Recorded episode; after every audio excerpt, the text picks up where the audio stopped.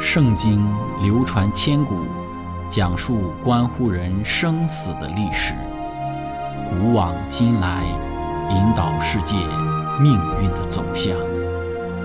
圣经历经风雨，见证真爱永恒的真理，惊天动地，拯救堕落罪孽的生灵。圣经荡气回肠。感动铁石心肠的生命，坚往之来，翘首以待基督的复临。希望福音广播电台圣经系列解经节目开卷有益，让我们翻开这本千古奇书，去领悟其中可以扭转人生的真理。亲爱的听众朋友，平安！欢迎您收听《圣经解经》节目《开卷有益》，我是您的朋友志成。今天我们学习的圣经是在创世纪的二十章七到十三节。经上记着说：“现在你把这人的妻子归还他，因为他是先知，他要为你祷告，使你存活。你若不归还他，你当知道，你和你所有的人都必要死。”亚比米勒清早起来，招了众臣仆来，将这些事都说给他们听，他们都甚惧怕。亚比米勒招了亚伯拉罕来，对他说：“你怎么像我这样行呢？我在什么事上得罪了你？你竟使我和我的国里的人陷在大罪里？你向我行不当的事了。”亚比米勒又对亚伯拉罕说：“你见了什么才做这事呢？”亚伯拉罕说。我以为这地方的人总不惧怕上帝，必为我妻子的缘故杀我。况且她也实在是我的妹子，她与我是同父异母，后来做了我的妻子。当上帝叫我离开富家，漂流在外的时候，我对他说：“我们无论走到哪个地方，你可以对人说，他是我的哥哥，这就是你待我的恩典了。”亲爱的朋友。今天我们要透过这一段的经文一起学习的主题是：犯错还需要理由吗？开始学习之前，我们一起聆听一首诗歌《谁》。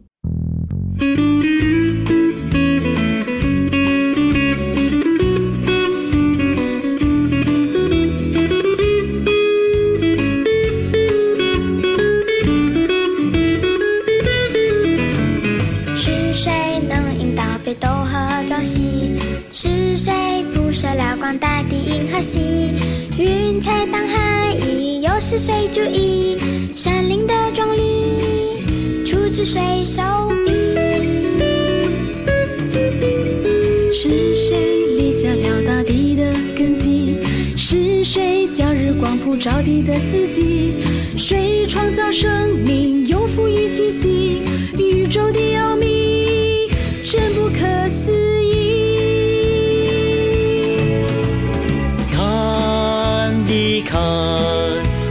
彰显出大能的，诸天耶稣所住的荣耀无比。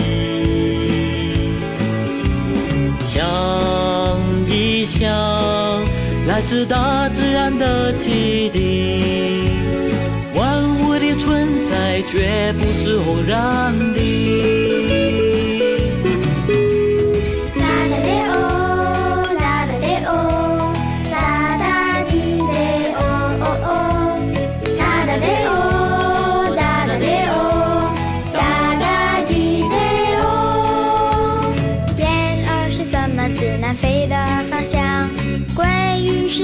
又会出生的地方，美丽的贝壳随设计图案，牡蛎拔出汗，是谁的灵感？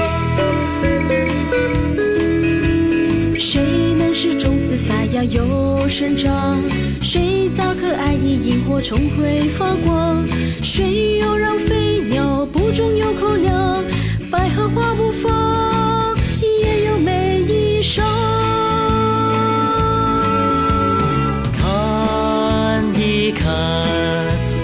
大自然的巧匠，何不把惊叹化为感恩献上？想一想，其实人不会孤单绝望，竹藤心麻雀也并不把你遗忘。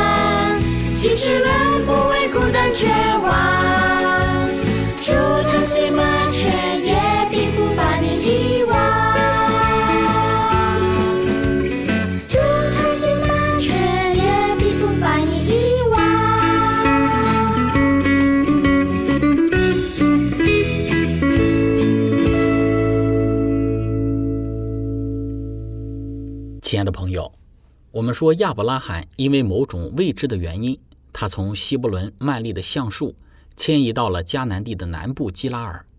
在基拉尔的亚伯拉罕，他犯了二十多年前在埃及所犯的同样的错误，就是谎称自己的妻子撒拉为自己的妹子，用谎言掩饰自己与撒拉的真实关系。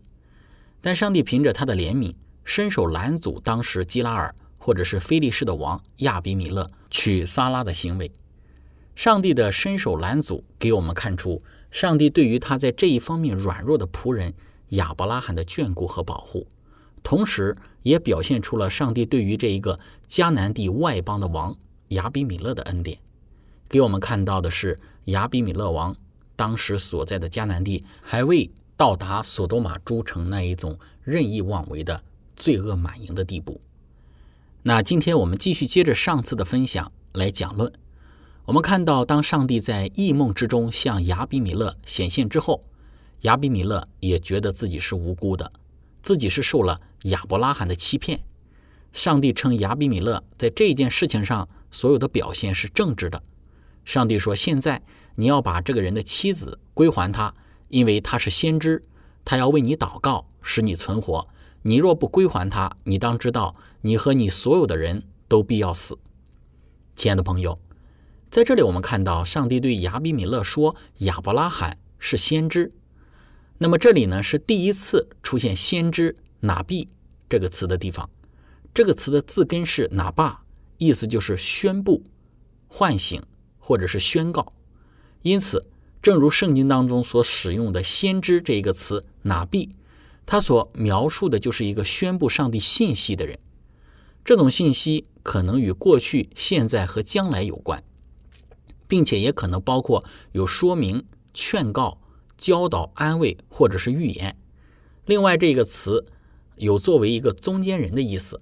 英文的“先知”一词来自于希腊文，那这个词的介词 “pro”，它的意思是为或者是替，而动词 “femi” 也就是说的一个合成词，他为某人说话。他可能替上帝向人说话，或者是替人向上帝说话。从这个地方第七节之中，可以清楚的看出，亚伯拉罕在这里被说成是后一种意思的先知，他要替亚比米勒向上帝祷告。在这件事情上，上帝对于亚比米勒的处理是要把亚伯拉罕的妻子撒拉归还给亚伯拉罕，然后让身为先知的亚伯拉罕为他代祷。再来就是，如果他不归还，那么亚比米勒全家都要死去。这里我们说，似乎要为亚比米勒呢鸣一个不平。明明是亚伯拉罕欺骗在先，是亚伯拉罕自己的软弱导致这样的一个结果，但好像受到刑罚的却是亚比米勒，而不是亚伯拉罕。这如何显示出上帝的公义呢？感觉我们读这一段的经文，亚比米勒的错误要比亚伯拉罕的错误看起来更大一些。事实上，确实如此吗？我们从几个角度来看。首先，第一个角度就是，作为亚比米勒，他在这件事情上实行之时，自己是处于一种无知或者是被蒙骗的状态里。但是，上帝并没有因此而直接对亚比米勒实行全家的刑罚，乃是凭着他的恩典向亚比米勒。显现，这个显现显示上帝对于亚比米勒的恩典。上次我们已经讲述过了。那么，因此我们说，这里并没有显示出上帝的不公，反倒让我们看到上帝在这一件事情上的公义。第二，圣经讲到说，亚比米勒招了亚伯拉罕来，对他说：“你怎么像我这样行呢？我在什么事上得罪了你？你竟使我和我的国人陷在大罪里呢？”你向我行不当的事了，亚比米勒的一个责难的话语，一定使亚伯拉罕感到极为羞愧，因为这位蒙召要以训诫和榜样来向迦南人表现真神上帝的先祖，此时却受到了他们当中的一位异教统治者的指责。他的渎职不仅损毁了他自身家庭的幸福，而且也成为了使那些款待他的人蒙受痛苦的诱因。这一点显示了错误都在亚伯拉罕。第三，在第十七节说到，上帝就医好了亚比米勒和他的妻子，并他的众女仆，他们便能怀孕。最终的结局，我们看到上帝行使了对亚比米勒的医治，然后他们就都能生育，也就是上帝对于亚比米勒最后的结局是一个祝福。亲爱的朋友，我们从这三个角度，也就是上帝对于亚比米勒的显现。亚比米勒对于亚伯拉罕的责备，以及最后上帝对于亚比米勒全家的赐福上，能够看到，上帝是以公义来去对待亚比米勒的。整个过程之中，上帝对于亚比米勒在做引领，借着上帝的引领，将亚比米勒因为亚伯拉罕的欺骗而陷入到的苦恼之中引导出来。那我们再来看一看亚伯拉罕，当亚比米勒对亚伯拉罕的行为进行责难之时。亚伯拉罕是怎样子的一种回应呢？亚伯拉罕说：“我以为这地方的人总不惧怕上帝，必为我妻子的缘故杀我。况且她也实在是我的妹子，她与我是同父异母，后来做了我的妻子。当上帝叫我离开富家漂流在外的时候，我对他说：我们无论走到什么地方，你可以对人说他是我的哥哥，这就是你待我的恩典了。”亲爱的朋友。我们看到亚伯拉罕在这里为自己之所以称呼自己的妻子为自己的妹子的行为做出了解释。他讲到一个重要的原因，是他之前在埃及的时候曾使用的同样的为自己人性软弱找出的理由，就是其一，他认为他所在的亚比米勒的地盘里的人是不惧怕上帝的，必为他自己妻子的缘故杀他。我们说这个不难理解。从亚伯拉罕在迦南地居住这二十多年的时间来看，确实亚伯拉罕有这样的一个想法也是情有可原的。因为刚刚被毁灭的索多玛诸城就是一个很好的例证，说明迦南地的邪恶行径确实什么事情都能够干得出来。为了满足自己变态的情欲，杀人流血的事情，在这些作恶多端的迦南人看来，并不是什么稀奇的事。那么在亚伯拉罕的思想之中，就有这样的一种的认知，但是我们说，不管亚伯拉罕所找的这个第一理由有多么的充分，他欺骗的行为都是应该被指责的。作为上帝的仆人，他应该在外邦人中间将忠于上帝、信靠上帝的保守活现出来，但他却为自己避免自己想象当中的危险，而对于上帝表现出了不信。这种的不信，在外邦人看来，让亚伯拉罕。感到羞愧。第二个就是亚伯拉罕的回应，他觉得说，萨拉也确实是他的妹子，是与他同父异母的妹子。我们说，第一个亚伯拉罕为他的行为辩解的理由，是因为在基拉尔的人可能不惧怕上帝，因此他的生命将要受到威胁，然后就致使他做出第二个欺骗的理由，就是他以萨拉确实是他的妹子，同父异母的妹妹。又是他妻子的借口来作为托词为自己辩护，他想让众人觉得他并没有偏离真理的精确字句，但由于他未将全部的真理告诉别人，这便使他成为了一个骗子。对于兄妹间结成的婚姻，我们在之前的分享之中，特别是创世纪第四章的内容里面，我们已经做了论述，在此我们就不过多了讲述了。那么第三个亚伯拉罕的回应就是，当上帝叫我离开富家漂流在外的时候，我对他说。无论我们走到什么地方，你可以对人说他是我的哥哥，这就是你待我的恩典了。我们看到亚伯拉罕说，无论走到什么地方，那么这已经不是亚伯拉罕第一次将撒拉说成是他自己的妹子了。那么这几乎成了他惯用的一个做法。而在此之前，这一个计策只是在埃及惹来了麻烦。自从经历了在法老面前的苦涩经历之后。多年来，相同的骗术成功的使用，使得亚伯拉罕忘记了绝对正直的教训。那一种由于上帝曾经拯救他脱离重大困境而产生的相对的安逸，可能也使他变得不大谨慎小心了。在圣经注释当中说到，东方妇女典型的隐居生活，使亚伯拉罕较易于按照他所行的做法去做。由于他们一生的。大部分时间都躲在帐篷里，远离那些好奇的目光，因此几乎所有的男人连见都见不到他们的面。亚比米勒对他的作为一定是偶然性的，可能是他离家外出的时候一个不经意的时刻，例如到公共的井旁打水等等。那么亚比米勒遇到了撒拉，那不论情形如何，那应许之后裔的出生之日已经临近了，而撒旦则利用了。亚伯拉罕这一弱点，想要阻挠上帝的计划。亲爱的朋友，我们从亚伯拉罕对于亚比米勒的三个回应看得出来，亚伯拉罕在为自己的行为在找理由，为自己欺骗的行为找借口。这件事情若没有上帝亲自的干预，我们说上帝应许亚伯拉罕的那个应许之子以撒的出生就会成为一个大问题。要知道，此时的亚伯拉罕。已经九十九岁，上帝在此之前已经应许他要在百岁得子了。但是他的这个欺骗的行为，若没有上帝在其中的干预和拦阻，最终那应许的孩子真的不知道是否能够顺利的来到世上。即便顺利的来到世上，也或许会被世人认为他可能是雅比米勒的孩子。亲爱的朋友，分享到这里，我们一起来聆听一首诗歌，《唯有你》。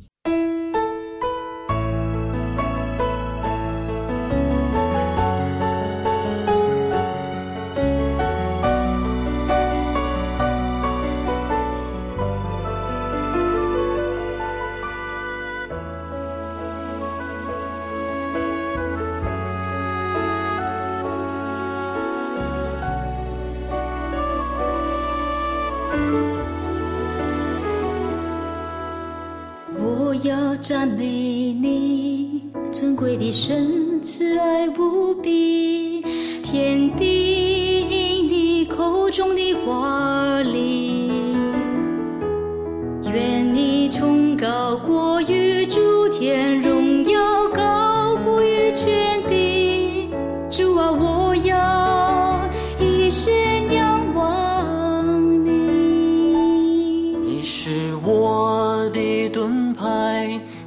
是拯救我的高台，在危难中也不怕遭害。世界虽已被破坏，你早有万全安排，唯有你能掌管明天和未来。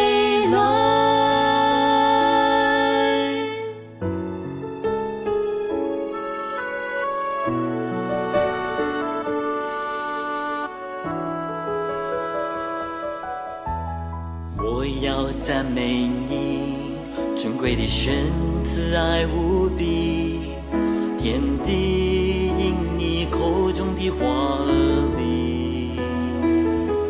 愿你崇高过于诸天，荣耀高过于全地。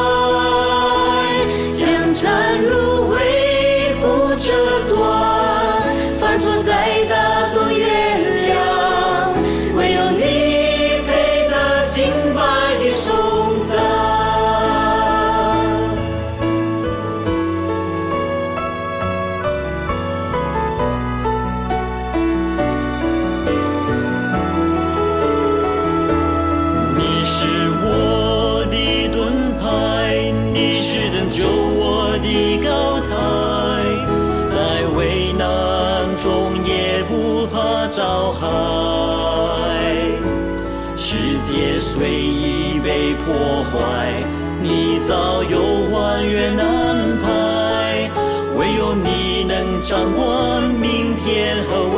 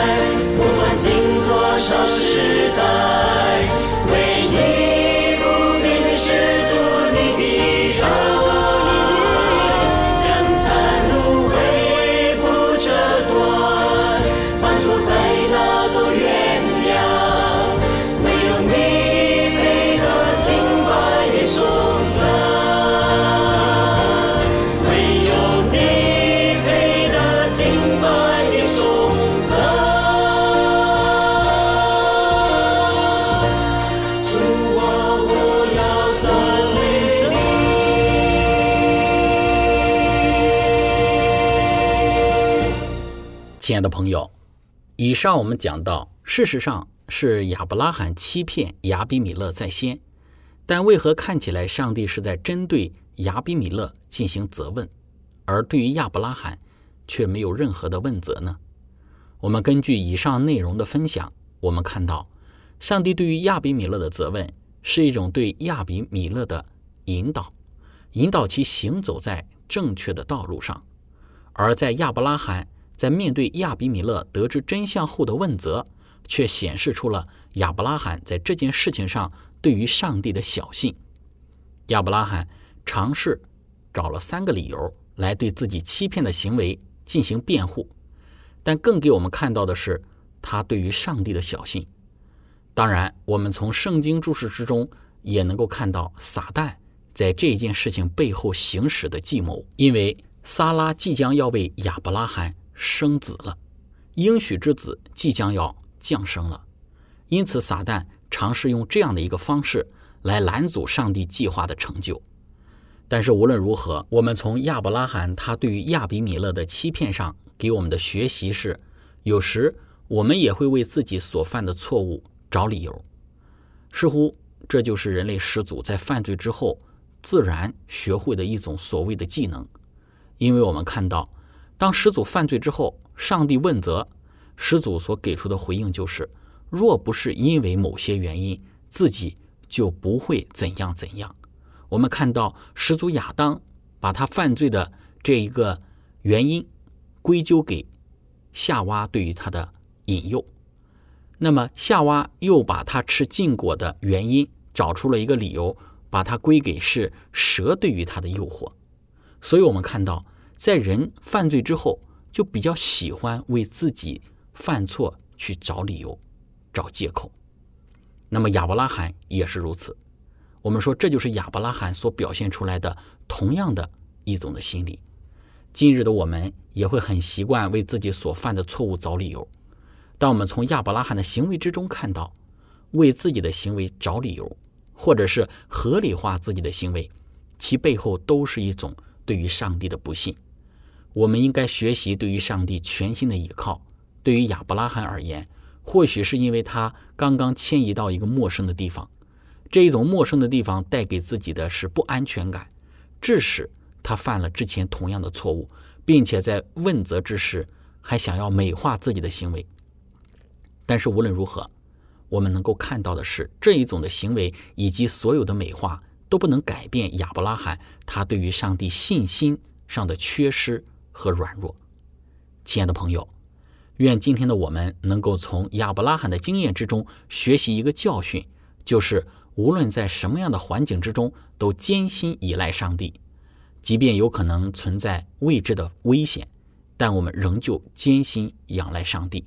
同时，在错误之中，不要去为自己的错误找理由，不要去重蹈这些先祖始祖他们的覆辙。亲爱的朋友，今天我们的分享就到这里。最后，如果您想与我们有更多的关于圣经真理方面的互动，或者是您愿意与我们分享在您生活之中的见证、信仰的经历、灵修的感悟等等，那非常欢迎您的来信。您可以写电子邮件给我们，我们的电邮地址是 z h i c h e n g at v o h c 点 c n。感谢您，愿上帝赐福您。我们下次节目再见。